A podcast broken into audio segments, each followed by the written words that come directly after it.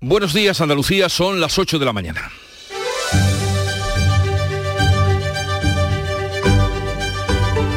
En Canal Sur Radio, La mañana de Andalucía con Jesús Vigorra.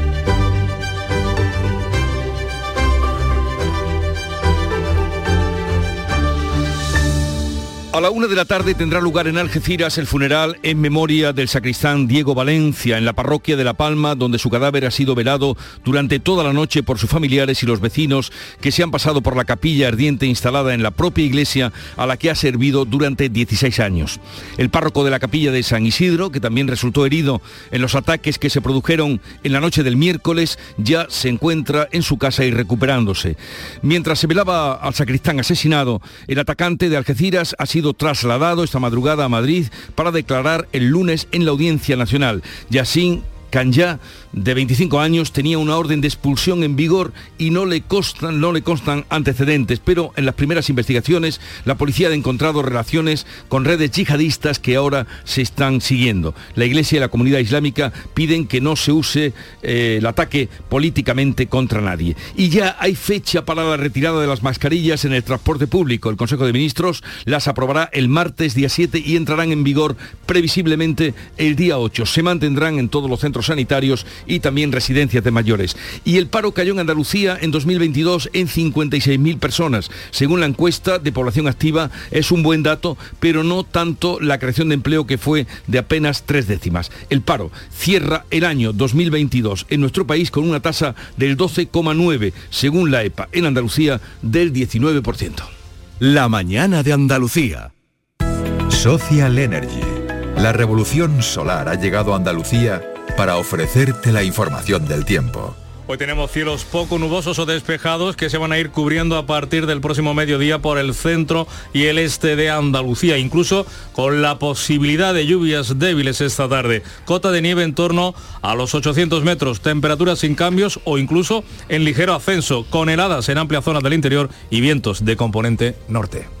Este 2023 escribe tu propia historia con Social Energy. Toma la mejor decisión del año e instala paneles solares de primeras marcas con hasta 25 años de garantía. Ahorra hasta el 90% de tu factura de luz e ilumina tu hogar noche y día con nuestras baterías. Pide tu estudio gratuito y aprovecha las subvenciones disponibles 955 44 11 11 y socialenergy.es. La revolución solar es Social Energy. Conocemos ahora cuál es el estado de las carreteras andaluzas. Desde la DGT nos informa Alejandro Martín. Buenos días. Muy buenos días, ¿qué tal? Hasta vamos a encontrar complicaciones en la provincia sevillana, en la S30 en Puente del Centenario, en ambas direcciones y también en Málaga, en la A7 a la altura del Faro y la Cala de Mijas, sentido Marbella. También encontraremos complicada la GR30, la ronda de Granada, a su paso por Zaidín, sentido norte, sentido Jaén y ya por último en Almería también la A7 a la altura de Agua Dulce, sentido Málaga. Dicen que detrás de un gran bote del Eurojackpot hay un gran millonario. Esto, ¿y detrás de un gran millonario? Pues que va a haber un... Ahora Eurojackpot, el mega sorteo europeo de la 11, es más millonario que nunca. Este viernes, por solo 2 euros, bote de 93 millones. Eurojackpot de la 11, millonario por los siglos de los siglos. Todos los que jugáis a la 11, bien jugado. Juega responsablemente y solo si eres mayor de edad. En Canal Sur Radio, la mañana de Andalucía con Jesús Vigorra. Noticias. Como les contábamos, hoy está previsto el funeral por el sacristán muy querido en su localidad de la parroquia de La Palma en Algeciras. La misa tendrá lugar a partir de la una de la tarde en el mismo templo al que llevaba vinculado casi dos décadas. En cuanto al sacerdote herido también en la noche del miércoles de los atentados, ya ha recibido el alta y se recupera de los cortes en el cuello en el seno de la comunidad de los salesianos. Desde Algeciras nos informa Ana Torregrosa. Buenos días. Hola Jesús, buenos días. El obispo de las diócesis de Cádiz y Ceuta, Rafael Zornoza, será el encargado de oficiar a la una del mediodía esa misa funeral. El féretro con el cuerpo de Diego Valencia llegaba anoche a la iglesia de La Palma al filo de las 10. La capilla ardiente ha permanecido abierta toda la noche para que todos los argedicireños que así lo quisieran pudieran rendir un último homenaje. Una pena muy grande, una tristeza tremenda. Porque todo el mundo lo, lo quería. Y la verdad que muy buena familia, muy buena familia. Sí, un buen padre, un buen hijo, un buen abuelo. Muestras de apoyo y solidaridad desde todos los puntos. Mohamed El Kaden es el presidente de la Unión de Comunidades Islámicas del Campo de Gibraltar. Quiero que unimos más fuerzas para el futuro, para seguir eh, viviendo en paz, para seguir compartiendo lo bueno entre todos y con todos nadie puede, puede romper nuestra convivencia. Y el párroco de la iglesia de La Palma, el padre Marina, confirmaba que se recupera en la casa de los salesianos el párroco de la iglesia de San Isidro, que también fue atacado por este joven marroquí de 25 años detenido. Ya está en la residencia sacerdotal de, de los salesianos, está todavía un poquito aturdido, aún todavía no es consciente de, lo que ha sucedido del todo, y pero vamos, ya está mejorando favorablemente. Esa mesa funeral a la una de este mediodía por el alma de Diego Valencia, la que está prevista, según confirmaba anoche el alcalde de la ciudad, la asistencia a la presencia del presidente de la Junta, Juanma Moreno. Así están las cosas en Algeciras, mientras que la investigación judicial atribuye los ataques de Algeciras al salafismo yihadista y la policía halla archivos con contenido islamista en el registro de la vivienda donde vivía el detenido.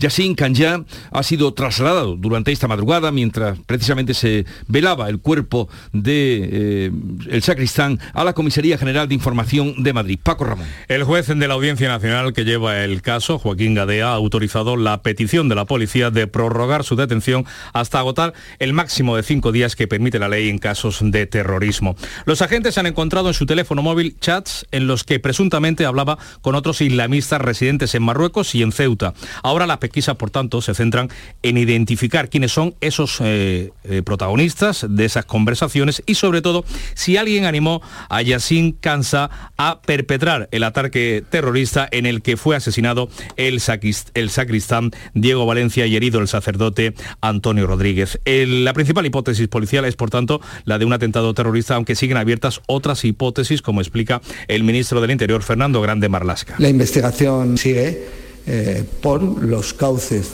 razonables de que pueda ser de naturaleza terrorista, pero vuelvo a decir que en ese sentido estamos en el inicio de las investigaciones y, y todas las hipótesis siguen abiertas.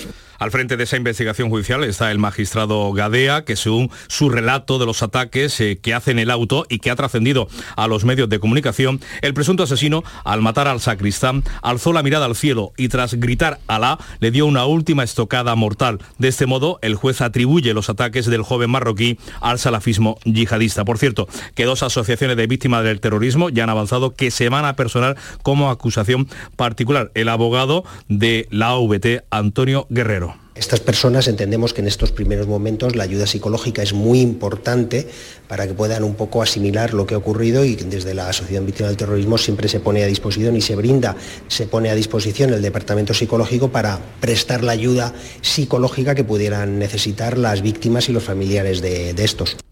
Yassin Kanya residía de forma ilegal en España desde 2019. Vivía en una casa de la que querían echarla, echarlo sus propietarios, pero no podían. Tenía abierto un expediente de expulsión desde el pasado junio. Ya había sido expulsado de Gibraltar. Ana Giraldez. El detenido por el ataque que costó la vida al sacristán Diego Valencia fue expulsado del Peñón a Marruecos en 2019 tras haber llegado ilegalmente en una moto acuática junto a otras tres personas. Los cuatro se declararon culpables de entrar en Gibraltar sin permiso, por lo que fueron detenidos y deportados días después a Marruecos por orden de un tribunal. E Interior ha confirmado que Yassin Kanya tenía abierto un expediente de expulsión por situación irregular desde junio de 2022, aunque no constan antecedentes penales ni por delitos de terrorismo ni en España ni en otros países aliados. Entró de forma irregular en nuestro país en 2019 y residía en el país desde entonces. Vivía en una corrala semiabandonada a escasos 100 metros de la parroquia de San Isidro, donde llevó a cabo su primer ataque hace dos semanas entró en una de las mezquitas que hay en Algeciras y tuvo ya una fuerte discusión con los responsables porque quería que el templo permaneciera abierto 24 horas al día. Fue expulsado de la sala de oración.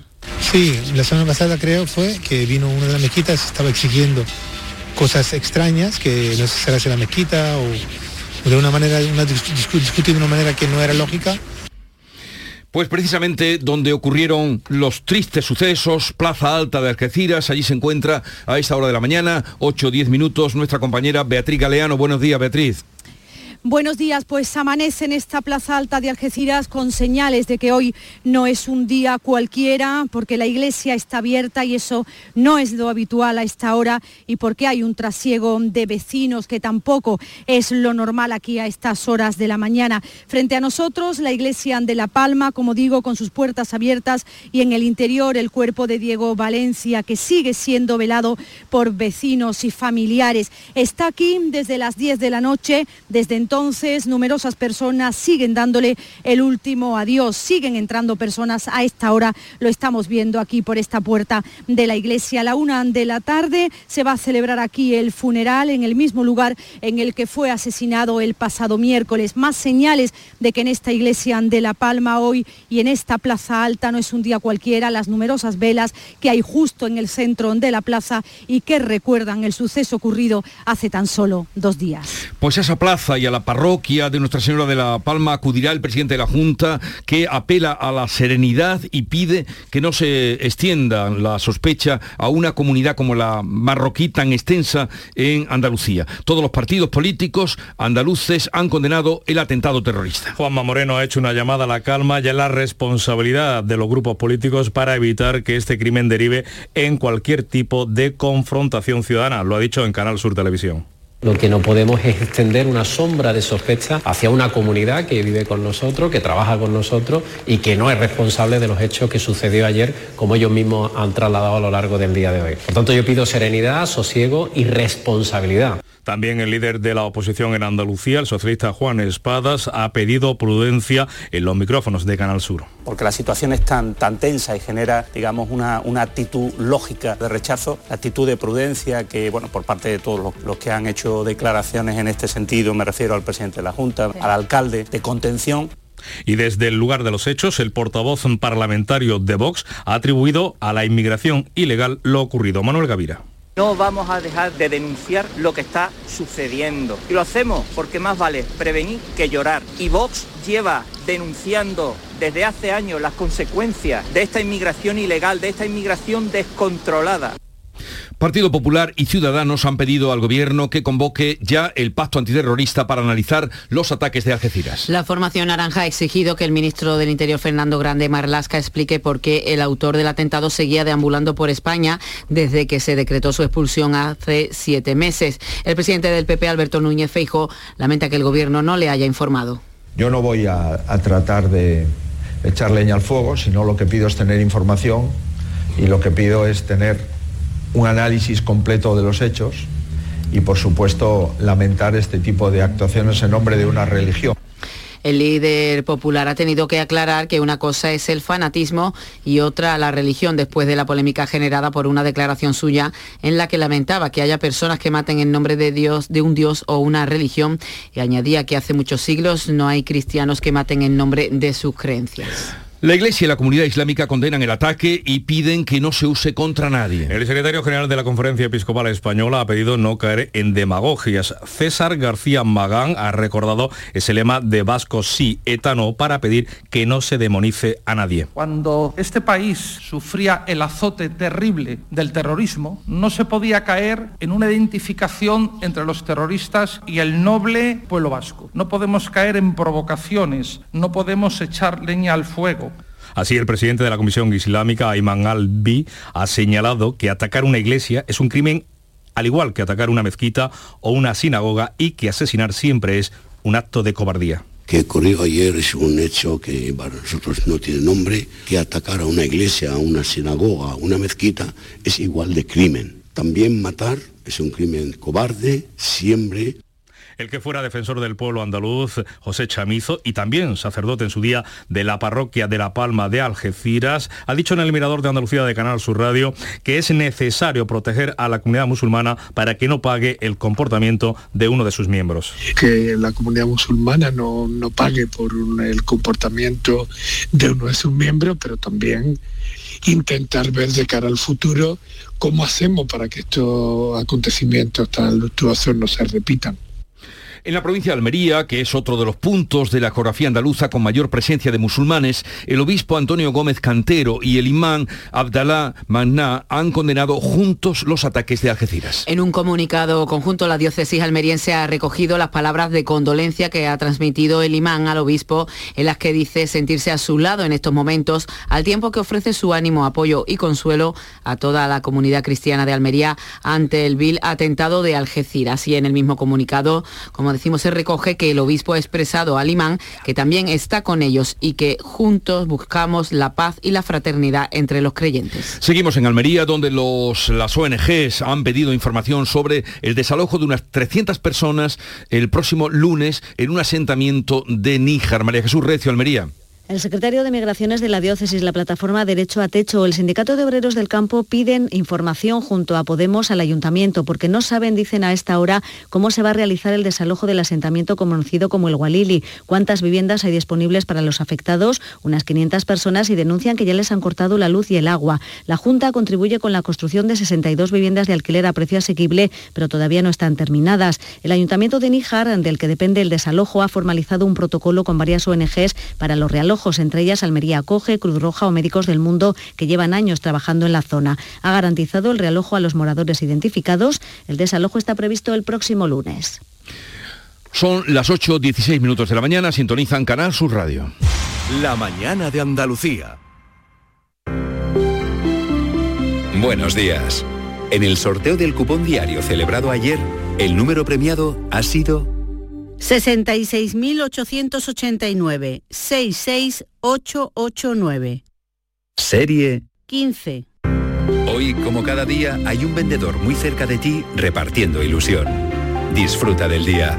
Y ya sabes, a todos los que jugáis a la 11, bien jugado. En Canal Sur Radio, la mañana de Andalucía con Jesús Bigorra. Noticias. Llegó el día o va a llegar. La decisión del gobierno podría eh, ser ya realidad después de que la Organización Mundial de la Salud deje de ver el COVID como una emergencia global. Me refiero a la retirada de las mascarillas. Y es que las mascarillas dejarán de ser obligatorias el próximo día 8 de febrero en los transportes públicos. A partir de ese día, que será miércoles, no habrá que llevarlas ni en autobuses, ni trenes o aviones o cualquier otro medio de transporte. Eso sí, si uno no quiere. La ministra de Sanidad, Carolina se ha confirmado esa fecha y ha anunciado que antes se la va a dar a conocer eh, a las comunidades autónomas en una reunión del Consejo Interterritorial de Salud. Para tramitar toda la parte administrativa, la próxima semana convocaré al Consejo Interterritorial para participar esta medida y para llevarla a efecto, como les digo, en el próximo Consejo de Ministros del 7 de febrero. Desde Andalucía, la consejera de Salud, Catalina García, ha lamentado que una decisión de este tipo se adopte sin contar con las comunidades autónomas. Nos volvemos a merendar, a desayunar o a cenar, que ya ellos anuncian que se va a retirar la mascarilla. Ellos son los expertos. Bueno, también nos tienen acostumbrados a esto. Resulta que esta decisión podría llegar, como les decíamos, después de que la Organización Mundial de la Salud deje de ver el COVID como una emergencia global. El Comité de Emergencias de la OMS se reúne hoy para analizar la situación de la pandemia. Y seguimos hablando ahora de otro asunto, porque Granada, en, en Granada, el Tribunal Supremo ha admitido a trámite el recurso presentado contra la decisión del gobierno de Pedro Sánchez de llevar a La Coruña la sede de la inteligencia artificial en perjuicio de la ciudad andaluza. El recurso planteado por la sociedad civil granadino obligará a la presidencia del gobierno a entregar el expediente en un plazo de 20 días y menos tiempo, en solo 10 días la abogacía del Estado deberá pronunciarse sobre la posible suspensión del acto administrativo, tal y como ha pedido la plataforma Juntos por Granada. El alcalde de Granada, el socialista Francisco Cuenca, se ha comprometido a que el ayuntamiento presentará otro recurso antes de la fecha límite para hacerlo el próximo 6 de febrero sigue firme la voluntad de este ayuntamiento y de resto de instituciones de eh, interponer ese recurso porque le corresponde al ayuntamiento liderar estos movimientos. El plazo termina el 6 de febrero. Obviamente no esperaremos al 6 de febrero y será antes del 6 de febrero, tal y como acordaron el otro día los equipos jurídicos de todas las administraciones Andalucía basará el recurso contra el recorte en el trasvase Tajo Segura en el propio informe del Consejo de Estado. Así lo ha señalado la consejera de Agricultura Carmen Crespo, quien ha reiterado que han comenzado los contactos eh, con la Comunidad Valenciana, también con la región de Murcia, para presentar conjuntamente ese recurso ante el alto tribunal. Destaca Crespo que se conculcan derechos de los agricultores adquiridos desde el año 1979. El Consejo de Estado recoge en su dictamen las alegaciones de Andalucía, de Murcia y de Valencia, y especialmente de Andalucía. ¿En qué? Pues habla de basarse en estudios científicos la decisión de caudal ecológico, que no está basada la decisión. Están hablando que para cambiar una ley de trasvase hay que hacerla por ley y no de... El Gobierno aprobó mediante decreto ley y no por ley ese establecimiento de un caudal ecológico para el río Tajo que reduce la cantidad de agua a trasvasar desde el río hasta el Segura a la mitad. Y la Junta sube desde este mes de enero un 5,8% el precio de la ayuda a domicilio. A partir de ahora pagará a 15,45 euros la hora. Esta medida beneficia a más de 40.000 personas, la mayoría mujeres que trabajan en este sector en Andalucía. Su aplicación será con carácter retroactivo y por tanto entra en vigor con fecha 1 de enero. Se trata de la segunda subida del precio en este servicio en dos años tras permanecer congelado más de 13, como explica la consejera de Inclusión Social, Loles López. Estamos hablando de una prestación de dependencia que es la más solicitada, la mayor que existe en Andalucía y por tanto repercute tanto en el sector como en aquella gente que está recibiendo este servicio. Es un compromiso que tenemos con la dependencia, algo fundamental para la vida de nuestros mayores. Según la encuesta de población activa, la EPA Andalucía ha sido la comunidad que ha registrado el mayor descenso de paro en 2022 con 56.000 desempleados menos. Aún así, el porcentaje o Andalucía cierra con un paro del 19%, mientras que la media nacional es del 12,9%. Por cierto, que a las 9 de la mañana tendremos más datos sobre la marcha de la economía española. El INE dará a conocer el PIB del último trimestre y de todo 2022. El Instituto Nacional de Estadística prevé un crecimiento del Producto Interior Bruto similar al del año pasado, que fue del 5,5%. Y Defensa rehabilitará parte de los Leopard que tiene almacenados en Zaragoza para enviarlos a Ucrania. Se trata de un modelo de mediados de los años 90 que hoy está en desuso. La ministra Margarita Robles ha precisado que los países que van a contribuir con sus tanques al frente ucraniano deben actuar de forma coordinada. La idea que hay es que la entrega de, por cada país sea conjunta, es decir, que no sea individualizada por cada país, porque efectivamente eh, los, estos carros tienen que actuar coordinadamente. Los socios de gobierno de Podemos tachan de seguidismo la entrega de los tanques. Lo dice e insiste en ello Ione Belarra. Creo que en este caso no toca seguidismo, toca que España, igual que en el tema energético, lidere y lideremos una solución dialogada y diplomática para la guerra de Ucrania y que esa además sería la vía más eficaz para acabar lo antes posible con la guerra. El PP reclama la comparecencia de Robles en el Congreso. Su portavoz, Cuca Gamarra. Volvemos a insistir en la necesidad de que Margarita Robles, la ministra de Defensa, comparezca de manera urgente ante la Comisión de Defensa para explicar cuál es la posición y la decisión del Gobierno y además para trasladar cuáles son las, razones que le impulsan a la misma. Pues bien, el gobierno ya negocia con la industria la puesta a punto de 53 tanques que llevan una década almacenados en Zaragoza. También desde Córdoba, de Cerro Muriano, podrían salir algunos de los carros de combate con los que España se sumará a la coalición internacional. La brigada Guzmán el Bueno posee al menos medio centenar de estos tanques, en concreto de los Leopardo 2E, más modernos que los A4 alemanes que fueron fabricados en la fábrica de Santa Bárbara en Alcalá de Guadaira, en Sevilla. En total, las Fuerzas Armadas Españolas disponen de 347 Leopard, 239 del modelo 12 como los de Córdoba, que se encuentran en mejor estado que los de Zaragoza y podrían ser enviados en cualquier momento a Ucrania. Y Rusia ha redoblado la ofensiva en Ucrania. Al menos 100 personas han muerto y otras tantas han resultado heridas en ataques contra instalaciones energéticas y otras infraestructuras. A estos bombardeos se ha referido el presidente Zelensky en su discurso nocturno a la nación. Una prueba más ha dicho de que solo con armas se puede parar esta agresión. Cada misil ruso contra nuestras ciudades, cada dron iraní es un argumento de por qué necesitamos más armas. Solo las armas neutralizan a los terroristas. Este jueves hemos conocido que el FMI estudia ayudar a Ucrania con 15.000 millones de euros, una cifra extraordinaria que podría aprobar el próximo mes de marzo y que permitiría a Kiev comprar armamento y reconstruir sus infraestructuras. Hoy declara en la Audiencia Nacional el supuesto autor de seis envíos con material pirotécnico a embajadas de Ucrania y a la Moncloa, entre otros destinos. El funcionario jubilado de 74 años, de nombre Pompeyo, fue detenido el miércoles en Miranda de Ebro, en Burgos. Todo apunta a que fue él quien fabricó los artefactos y los envió solo. Un hombre ha sido detenido tras causar daños en varios vehículos en Fuengirola e intentar atacar a los policías con uno de los palos que había empleado para reventar los cristales de varios coches. Varios vecinos pudieron ver asombrados en la escena mientras el individuo al tiempo que gritaba el nombre del presidente del gobierno. Se dedicaba a golpear y a ensañarse con los turismos que permanecían estacionados en la vía pública. Algunos de estos vecinos grabaron lo ocurrido para colgarlo después en las redes sociales.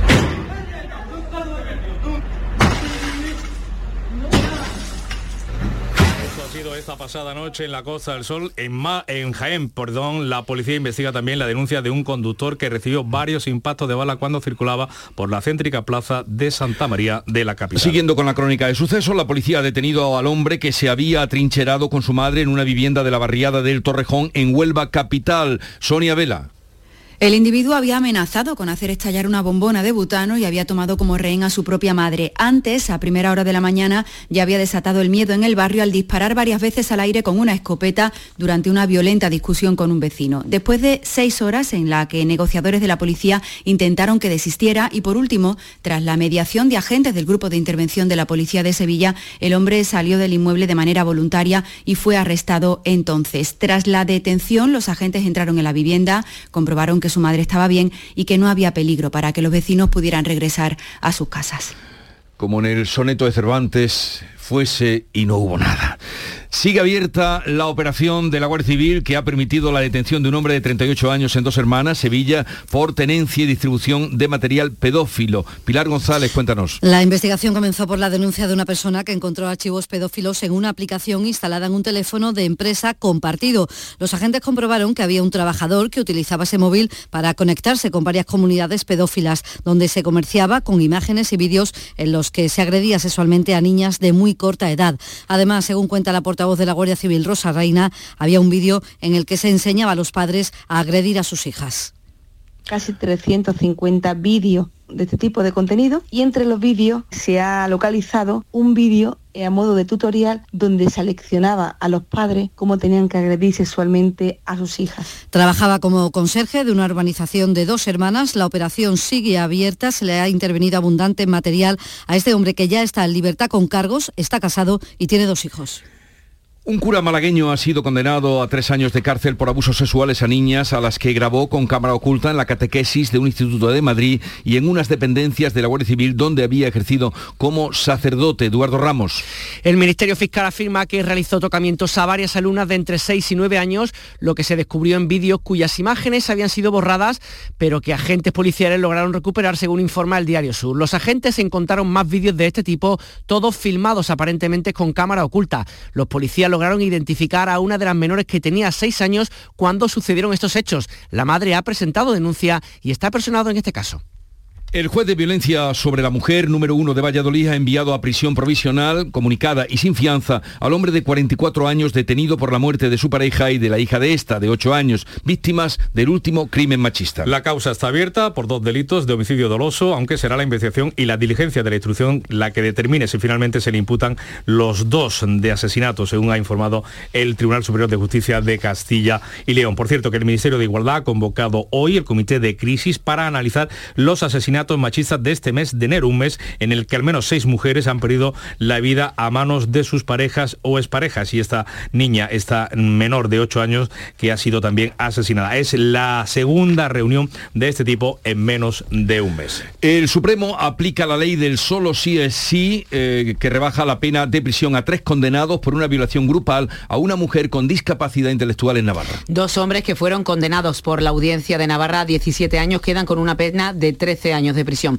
El tercero, que fue condenado a 16 años, ve su pena de cárcel rebajada a la mitad, solo 8 años. La sentencia reconoce que presionó a la víctima para que mantuviera relaciones con los condenados, pero indica que no hubo intimidación. La abogacía del Estado difiere de la Fiscalía y pide al Tribunal Supremo que rebaje de 13 a 7 años la inhabilitación de Yuriol Junqueras tras la reforma del Código Penal que deroga el delito de sedición y modifica el de malversación. De una parte, la abogacía del Estado considera que se debe aplicar un delito de administración desleal, una de las variantes del nuevo delito de malversación, a lo que se opone el Ministerio Público que defiende la aplicación de malversación agravada. La diferencia entre ambas consideraciones reside en el ánimo de lucro. Y el Festival de Málaga ha anunciado que va a conceder en su edición número 26 la Vindaga Ciudad del Paraíso a Rafael, por ser una de las figuras imprescindibles del cine español.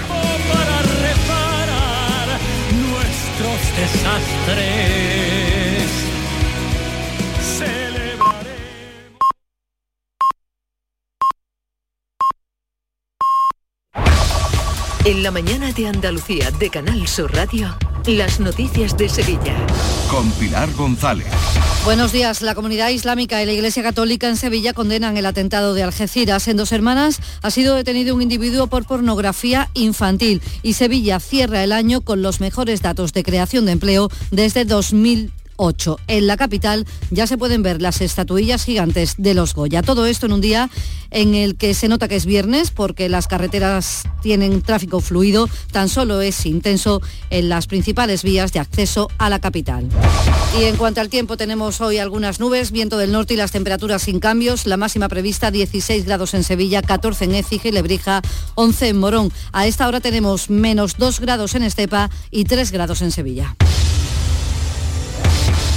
Sol Renovables, tu empresa de energía solar. Más de 20 años de experiencia en diseño, instalación y mantenimiento de placas solares y energías alternativas. Enchúfate al sol. ¿A qué estás esperando? Contacte con Sol Renovables para presupuesto de tu vivienda o empresa. www.solrenovables.com o 955 35 53 49.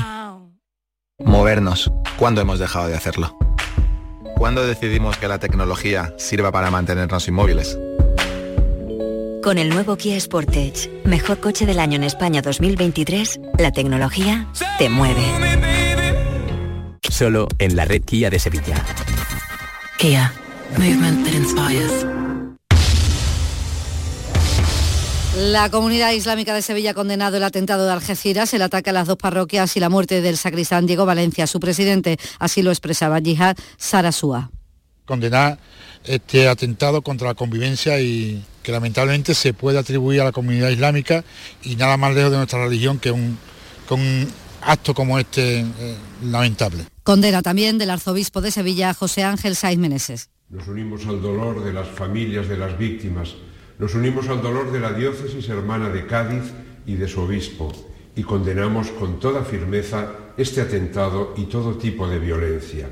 El hijo del sacristán asesinado es costalero del Cerro y el sacerdote herido, Antonio Rodríguez, de 74 años, natural de Cija, ha recibido el alta médica tras ser operado en una herida en el cuello. Se recupera en el seno de la comunidad salesiana. Y la Guardia Civil mantiene abierta la investigación por la detención en dos hermanas de un hombre de 38 años por tenencia y distribución de pornografía infantil. Utilizaba el teléfono móvil para, mm, para distribuir y con las comunidades pedófilas hasta 350 vídeos. Utilizaba un teléfono móvil de empresa. Cuenta la portavoz de la Guardia Civil, Rosa Reina, que en uno de esos vídeos incluso se enseñaba a los padres a agredir a sus hijas. Casi 350 vídeos de este tipo de contenido y entre los vídeos se ha localizado un vídeo a modo de tutorial donde seleccionaba a los padres cómo tenían que agredir sexualmente a sus hijas. La Asociación Barrios Hartos de la capital vuelve a denunciar que decenas de miles de vecinos del distrito del Cerro Amate han sufrido este jueves simultáneamente las consecuencias de un apagón de varias horas desde las 3 de la tarde. El portavoz de esta plataforma, Juan García, denuncia el abandono que sienten por parte de Endesa, de la Junta y del Ayuntamiento. Nos hemos reunido ya con el alcalde, hemos puesto un montón de escritos a la Junta de Andalucía, eh, al defensor del pueblo. No tenemos respuesta. No es como si no existiera. Pero la verdad es que hay decenas de miles de personas en esta situación. Sevilla cerró 2022 con los mejores datos de empleo desde 2008, con 795.000 ocupados y una tasa de desempleo del 16%. En comisiones obreras, José Manuel Torres, responsable de comunicación, valora estos datos que achaca a los efectos de la reforma laboral. Los datos vuelven a demostrar el éxito de la reforma laboral que no solo ha puesto coto a la temporalidad en la contratación, sino que ha ayudado a crear empleo en un año tremendamente complicado por la subida de la inflación. Deportes, Nuria Gaciño, buenos días. Muy buenos días. Sevilla y Betis juegan mañana sus partidos de liga. El conjunto sevillista está obligado a ganar al Elche para alejarse del descenso y el Betis tiene también que ganar en Getafe para no perder comba en la zona europea de la tabla. Mientras siguen los movimientos, el danés Delani podría ser el tercer jugador del Sevilla en marcharse, podría volver a la Bundesliga. Se habla de una cesión para lo que queda de temporada y sobre el posible interés del Vasco de Gama por hacerse con el Papu Gómez, el director deportivo del club brasileño Paulo Brax lo ha desmentido. Gracias Nuria, segunda jornada de la Semana Internacional del Flamenco que se sigue celebrando en Fibes hasta el domingo y sepan que se han colocado ya las nueve réplicas gigantes de la estatuilla de los Goyas en diferentes lugares de la ciudad. A esta hora menos 3 grados en La Roda, menos 2 en Estepa, menos 1 en Carmona, 3 en Sevilla.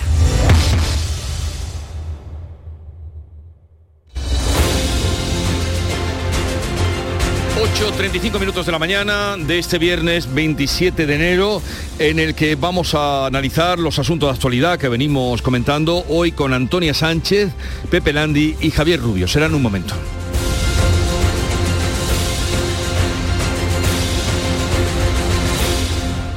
Toda Andalucía y toda tu radio van contigo, cuando quieras y donde quieras. Porque la app de Canal Sur Radio tiene todas nuestras cadenas, con todos los programas que te gustan, las emisiones en directo y tus podcasts. En casa, en el trabajo, haciendo deporte, de compras, paseando.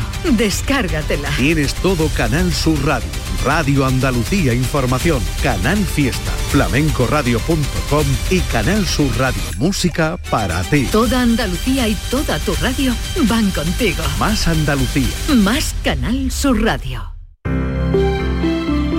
Buenos días. En el sorteo de mi día de la 11 de ayer, la fecha ganadora ha sido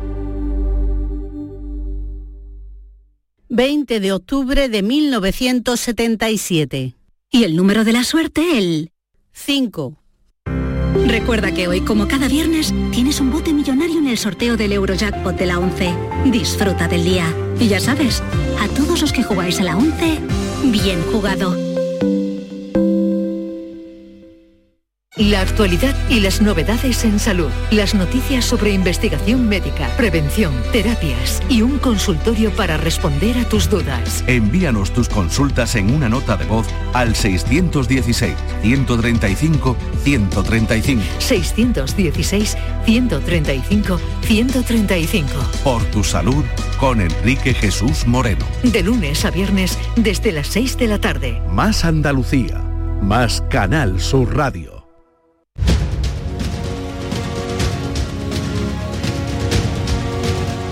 La mañana de Andalucía con Jesús Vigorra. Y hoy con Antonia Sánchez, su directora de la Voz de Almería. Buenos días, Antonia. Hola, Jesús, muy buenos días. ¿Qué tal por Almería? Bien, bien, aquí estamos afrontando ya el fin de semana y bueno, bien, bien con Me alegro. Vamos a saludar también a Pepe Landi. De- vamos de extremo a extremo hoy. Hoy en la tertulia de extremo a extremo con Pepe Landi, redactor jefe de La Voz de Cádiz. Buenos días, Pepe. Hola, muy buenos días, ¿qué tal? ¿Qué tal por ahí, por Cádiz? Bien, bien, bien. Ya he metido en concurso de carnaval, como sabrás, y, y bueno, con el frío que nos toca a todos en la parte alícuota. Y también está con nosotros aquí en los estudios de Canal Sur Radio en La Cartuja, Javier Rubio, redactor jefe de ABC Sevilla. Buenos días, Javier. Muy buenos días. Eh, en fin, eh, hoy a la una eh, será el funeral por este buen hombre, querido en su ciudad, en Algeciras, el sacristán.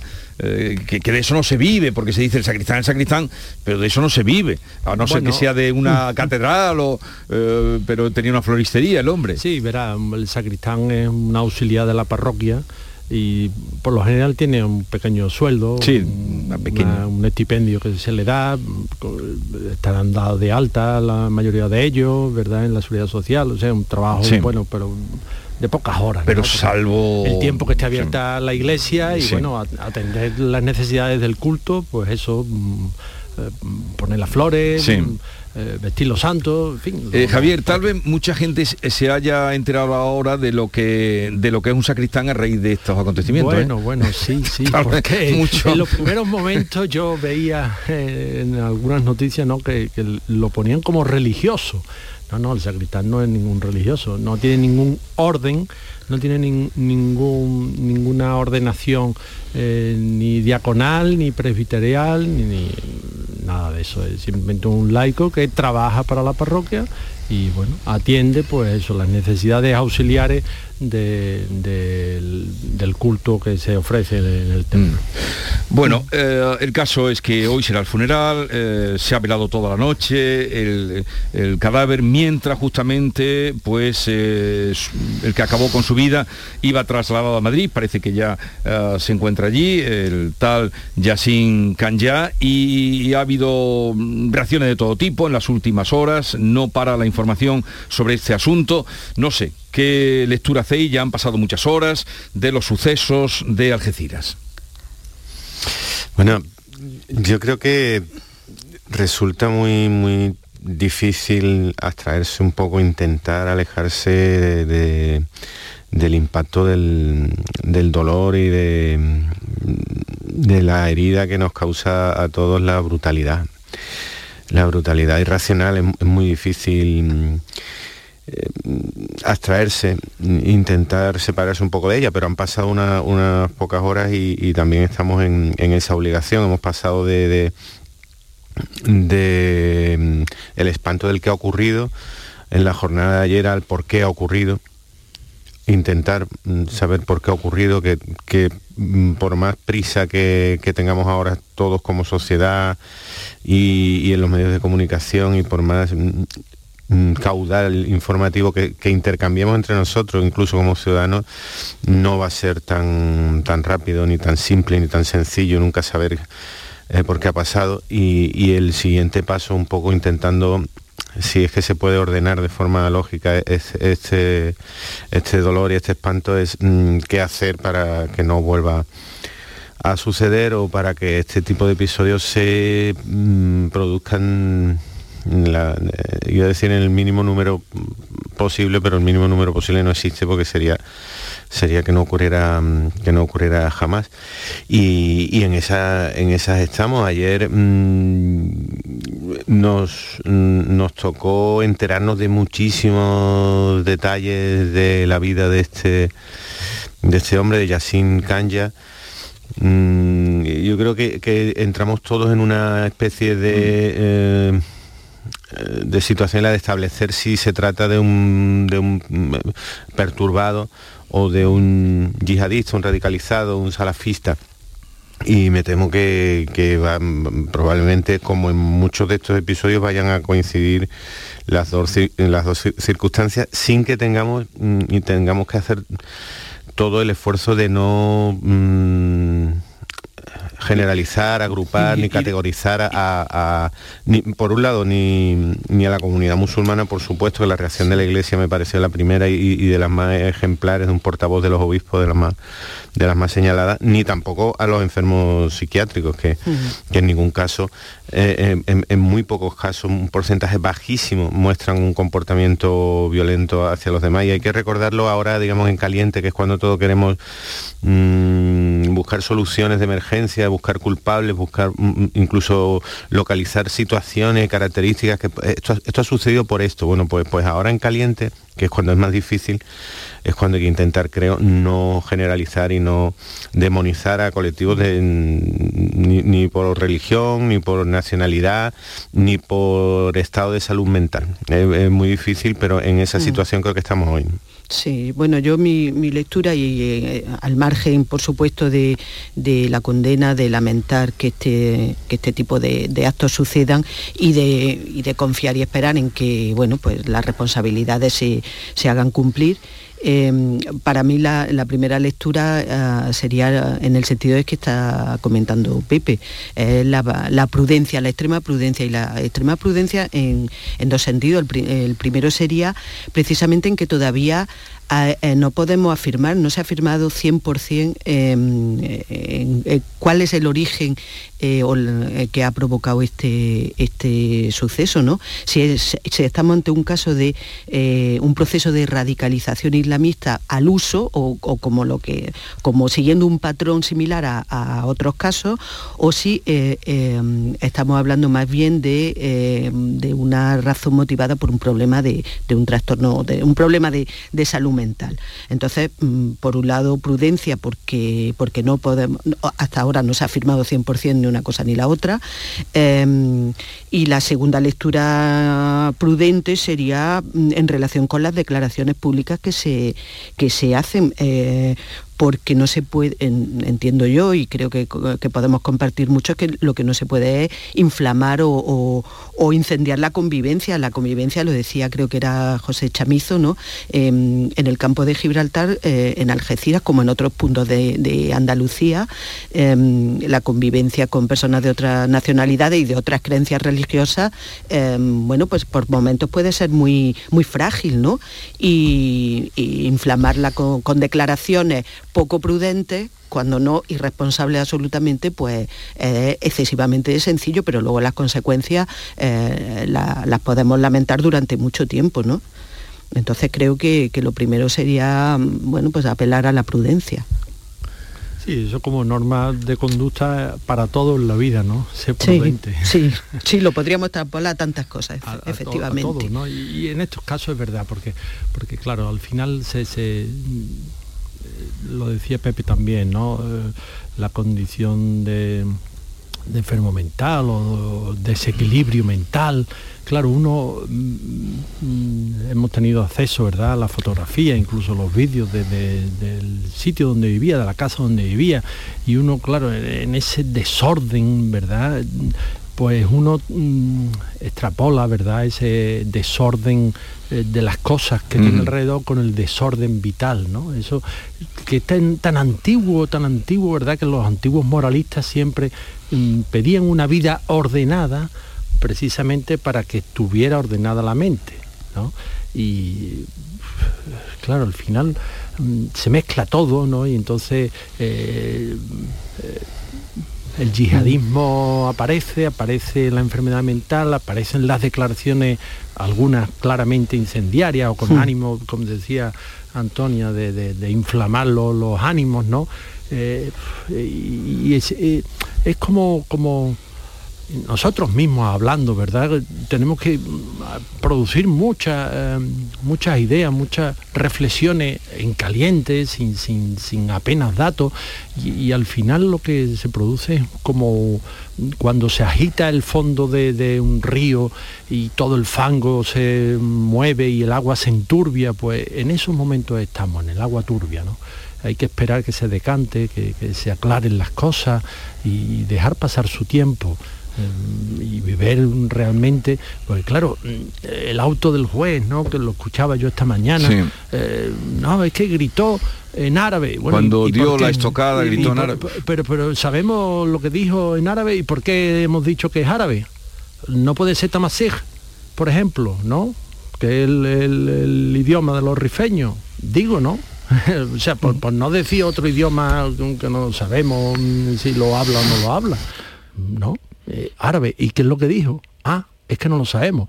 ¿Invocó a Alá o le hizo un reproche a, su Dios? Es que no lo sabemos. No, aquí no sabemos nada. La pues, velocidad a la que hay que hacer declaraciones, a la que hay que dar cuenta, a la que hay que hacer un escarmiento que, claro, no sé. Y cada uno mm. arrima la con su sardina, ¿no? Y tú lo ves que con los prejuicios, cada uno va con sus prejuicios mm, queriendo que los hechos confirmen el prejuicio que, cada uno tenemos. Y las fronteras además son los, pues, límites yo veo y digo que mm, ¿qué, hacemos? ¿Echamos a todos los musulmanes que viven en España? Porque también hay españoles que son musulmanes. Es que parece que, es una religión eh, extraña. No, entre nosotros hay musulmanes, hay católicos, hay budistas, hay gente que no tiene eh, adscripción religiosa o que mm, ha perdido la fe, pero mm, hay que tratarlo todo de una manera mucho más, no sé, mm, más fraterna. Eso, y eso- más sosegada que es imposible. Lo que tú estás diciendo es imposible y Ya. el sosiego ahora mismo es imposible. Eh, porque- Eh, pero yo creo que estamos aunque sea imposible mm, O muy difícil. aspire- aspiremos a él yo creo que por lo menos intentemos acercarnos porque la- los límites son mm, a- tan absolutamente difusos yo, mm, yo, mm, a mí no sé a muchos de vosotros a mí me tocó en, en cierre mm, la, la- la- La noche de autos. la noche la llegada del claro el primer golpe de oye pero, pero, que- pero qué pasa y, y recuerdo conversaciones de pero es yihadista no es yihadista ha gritado no ha gritado bueno Es lobo si- si solitario una- también que se ha dicho. solitario, si una es, persona es salafista, yihadista. eh, ha sido que es pro- y, y- y si mm, en algún momento nos tuviéramos que plantear la posibilidad de que mm, to- de que fuera todo lo que hemos eh, pensado o, o prácticamente nada es que por eso hace falta mucho sosiego porque por ejemplo una persona no sé qué ejemplo buscar que no parezca absurdo una persona que coge una bandera de algún tipo de territorio del mundo y comete un crimen y se, y se cubre esa bandera con los hombros, que es inmediatamente una- un, un fanático, un activista desde esa, de, de algún movimiento político de esa nacionalidad. Es que es, de- es tan sencillo y no, no- es tan fácil la, la- la- la brutalidad y, y la, y nos, nos aterra tanto pensar eh, estamos como buscando, en- bueno, es que ha sido radicalizado, que es, que es posible, por supuesto, Sí, incluso probable, eh, que tuviera algún tipo de trastorno psiquiátrico. Mm, Pues muy posiblemente, muy probablemente, los testimonios de la gente que vivía más cerca de él habla de cosas, bueno, de que- terribles, ¿no? Que había entrado en un estado de, de- de- de paranoia mm, y de y violenta absol- mm, absoluto en los últimos meses. Puede que todo sea a la vez eh, eh, y puede además, que es lo que decía que más nos aterra, mm, que, que- que también hay un elemento de perversidad de hum- humana, de, de- Por de- supuesto, de- de claro. brutalidad, No, no, por que siempre por- queremos siempre queremos mm, eh, negar la, la- la existencia del mal por el mal. Siempre, no es que había un trastorno psiquiátrico, bueno, es que ha sido fanatizado, bueno, es que consumió drogas, bueno, es que a lo mejor es todo. Es que a lo mejor es todo y, añadido a que un, montón de personas, a, muchas de ellas las conocemos, las tenemos en nuestro entorno, que tienen enfermedades psiquiátricas, mm, que pueden tener algún tipo de ideología algo extrema o que han consumido drogas, jamás, jamás llegarían a, a- a ejercer la violencia eh, sobre sus semejantes. Por eso creo que es que estamos obligados a la, a la prudencia, al sosiego, a, a no señalar, a no, mm, a no estigmatizar, a no culpar, eh, a, a- a no querer devolver enseguida el golpe y a no reaccionar. Incluso creo que estamos obligados a cuestionar algunas mentiras que se instalan inmediatamente en Mm. cuanto aparece este dolor, ¿no? Que, por ejemplo, ya lo apuntaba Javier, esto de es que la inmigración ilegal es un problema. Bueno, es que a lo No, mejor es- no. es un problema, y grave. Sí, A sí, ver, pero a ver. y grave. separémoslo. Efectivamente, separémoslo, establezcamos en, en qué en qué situación está la inmigración ilegal. No la asociemos siempre con, eh, absolutamente siempre con, con- la violencia. Mm, También intentemos dar la vuelta al- a los argumentos oportunistas, ¿no? Es que esto no pasaría así, no pasaría así ¿qué? Levantamos una valla de cuánto? ¿De 7 kilómetros? que ponemos acorazados en el estrecho? Mm, ¿Cómo le ha ido a, a los dirigentes políticos que han llegado a las instituciones en algunos países del mundo, Hungría, Estados Unidos, con un mensaje mm, de criminalización de la, de la inmigración, la ilegal y la irregular y la, y la regularizada? ¿Cómo les ha ido? ¿Han podido mm, parar un fenómeno? Pues no, no, no lo han eso- podido parar. ¿Qué- sí. qué- ¿Esto que nos lleva a decir? Bueno, es que no hay nada que hacer, quedémonos con los brazos No, cruzados. hay Por supuesto que tampoco. No. Pero pero A ver, a- el- admitamos la complejidad enorme de, de- de Sí, la, de situación. Ciertamente una, una situación muy compleja la, la inmigración que como tal inmigración el concepto no es un problema, lo que es el problema es eh, ciertas eh, cuestiones asociadas, eh, pero bueno, hablaba, eh, estamos hablando de, de sosiego. Es verdad que el sosiego a veces es difícil, estoy, comparto absolutamente el argumento de que aún así hay que, hay que aspirar a él. Y es verdad que muchas veces hablamos sin tener todos los datos. Tener todos los datos a la primera es, muy, eh, casi siempre imposible, ¿no? Eh, y muchas veces, por eso hablamos de, cuando las cosas son verosímiles y no necesariamente verdad. Pero lo que creo que sí hay que exigir eh, y en este caso oh, hablo de nuestros representantes públicos, es que hay que tener claro cuáles son tus posiciones, cuáles son tus principios y cuál es tu argumentario con respecto a determinadas cuestiones que son clave en el día a día y una de ellas claramente es la, inmigración en este, en este país. Y digo que hay que tenerlos claros porque... Em, porque si no te dejas arrastrar em, por la agenda de otros. Aquí quien ha marcado en, buena manera la agenda declarativa a otros pues vamos a decirlo claro, eh, Vox fue el, primer partido que, habló um, en esos términos y ha arrastrado eh, algunas declaraciones públicas de, en este caso de, de, ¿no?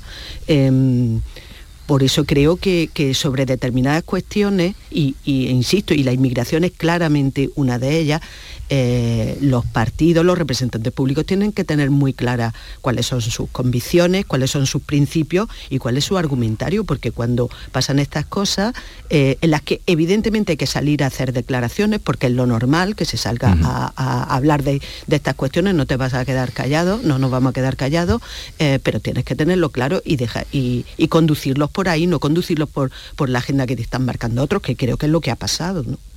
¿Te refieres a las declaraciones de, de Rajoy? De Rajoy, digo, perdón. De, de, sí, esas primeras que, bueno, luego la ha matizado y tal. Claro, pero cuando tú sales a hablar y, decíamos sosiego, eh, y aunque no se tengan todos los datos, porque la mayoría de las veces es imposible tener eh, de partida todos los datos, eh, pero sí tienes que tener claro cuál es tu posición con respecto a, la inmigración. Y, pero es que yo no creo que los partidos políticos en España, mm, en el tema de... En el tema de inmigración, migración o emigración, porque ahora son migraciones, ¿no? El término que ha adoptado. Eh, no porque no se, no se ve. Y claro, saltan cosas que encienden. Eh, este este hombre, este joven tenía eh, pues el decreto este de expulsión que no se ha cumplido. Claro. Porque en Gibraltar sí que lo pusieron al día siguiente en la calle o a los dos días, la gente se lo pregunta. La... Él, necesitó preguntárselo. Claro, claro que sí. claro que sí. pero pero por eso digo que no tienen claro, eh, con el tema de la migración no saben qué hacer. Ni saben qué hacer, ni saben cómo hacerlo. No lo saben los políticos porque tampoco como sociedad sabemos nosotros qué hacer. Pero bueno, al final los partidos políticos Mm, beben o, se, apoyan en lo que le demanda la sociedad. Y la sociedad mm, tiene claro mm, cómo atajar o cómo poner orden en el tema de la migración poner orden en esta por lo menos yo no lo conozco ni veo que den y nosotros mismos estamos llenos de contradicciones porque yo hablo por mi yo estoy lleno de contradicción y digo es que hay que darle claro si yo estuviera del otro lado y tuviera mm, mis dos hijas, que bueno, ya son veinteañeras, pero si hubieran sido, mm, y no tengo para darle de comer y tengo que ganarme la vida, ¿dónde iría? a donde, a donde, puedas a, un patrón de una patera le pagaría reuniría los 6.000 mm, o lo que sea euros tal y si estuviera en, Centroamérica pues le pagaría un coyote que me cruzara la frontera de Estados Unidos. Siempre porque la aspiración de vivir mejor es universal y de, y de comer. Y de comer, y de, vale. pero, sacar pero adelante la vida. Mucha gente que ha llegado así, y Antonia bien lo conoce, por la zona de elegido, eh, empiezan a trabajar, hay muchos que llegan, con el tiempo se integra, y otros que se van a, lo, a lo marginal, a lo marginal, que, es...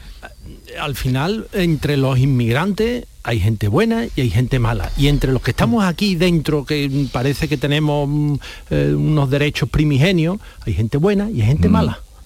Claro, es que eh, hay una asociación también perversa entre entre inmigración o migración y, delincuencia. La delincuencia suele, bueno, históricamente crece y se multiplica en los sectores eh, más desamparados eh, económicamente de, la población, mm, sean emigrantes o inmigrantes o no.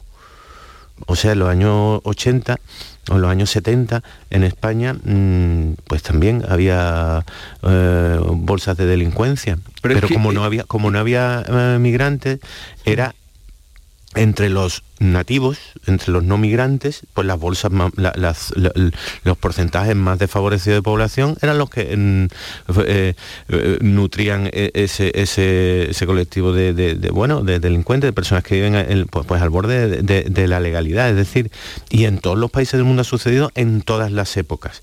En, todos los fenómenos migratorios han sido asociados a delincuencia, eh, no porque la migración derive en delincuencia, lo que deriva en delincuencia es la, pobreza. Y los eh, migrantes siempre forman parte de los sectores más eh, desprotegidos de, la población de cualquier país mm. del mundo. Entonces, la la droga, hacer, esa asociación es, absolutamente, absolutamente injusta. Igual que mm, es muy difícil establecer, decía, eh, mm, una postura respecto a la inmigración, a la migración, a la inmigración ilegal, efectivamente, pero creo que conviene por lo menos descartar mm, o ir apartándose de, mentiras oportunistas y de frases fáciles mm, que, ahora encuentran más, abono en el, dolor y en, la, y en la extrañeza. Por ejemplo, eso de es que España es un coladero. Mm, bueno, eh, no, me puede, no me pueden decir que, las fronteras españolas son un coladero cuando no hace ni, ni bueno, ni, dos meses. Teníamos un debate y teníamos una polémica a nivel nacional e quizás internacional mm, que ponía sobre la mesa la muerte de más de 50 mm, inmigrantes en, las vallas que si la policía marroquí había actuado, que si Grande Marlaska ocultaba información, que si... Es decir, no podemos en, los mismos dos meses decir eh, España es un coladero y que haya 50 inmigrantes irregulares, aspirantes inmigrantes irregulares eh, fallecidos. Una de las dos cosas forzosamente no es... Un momentito que están, eh, son las señales de las nueve.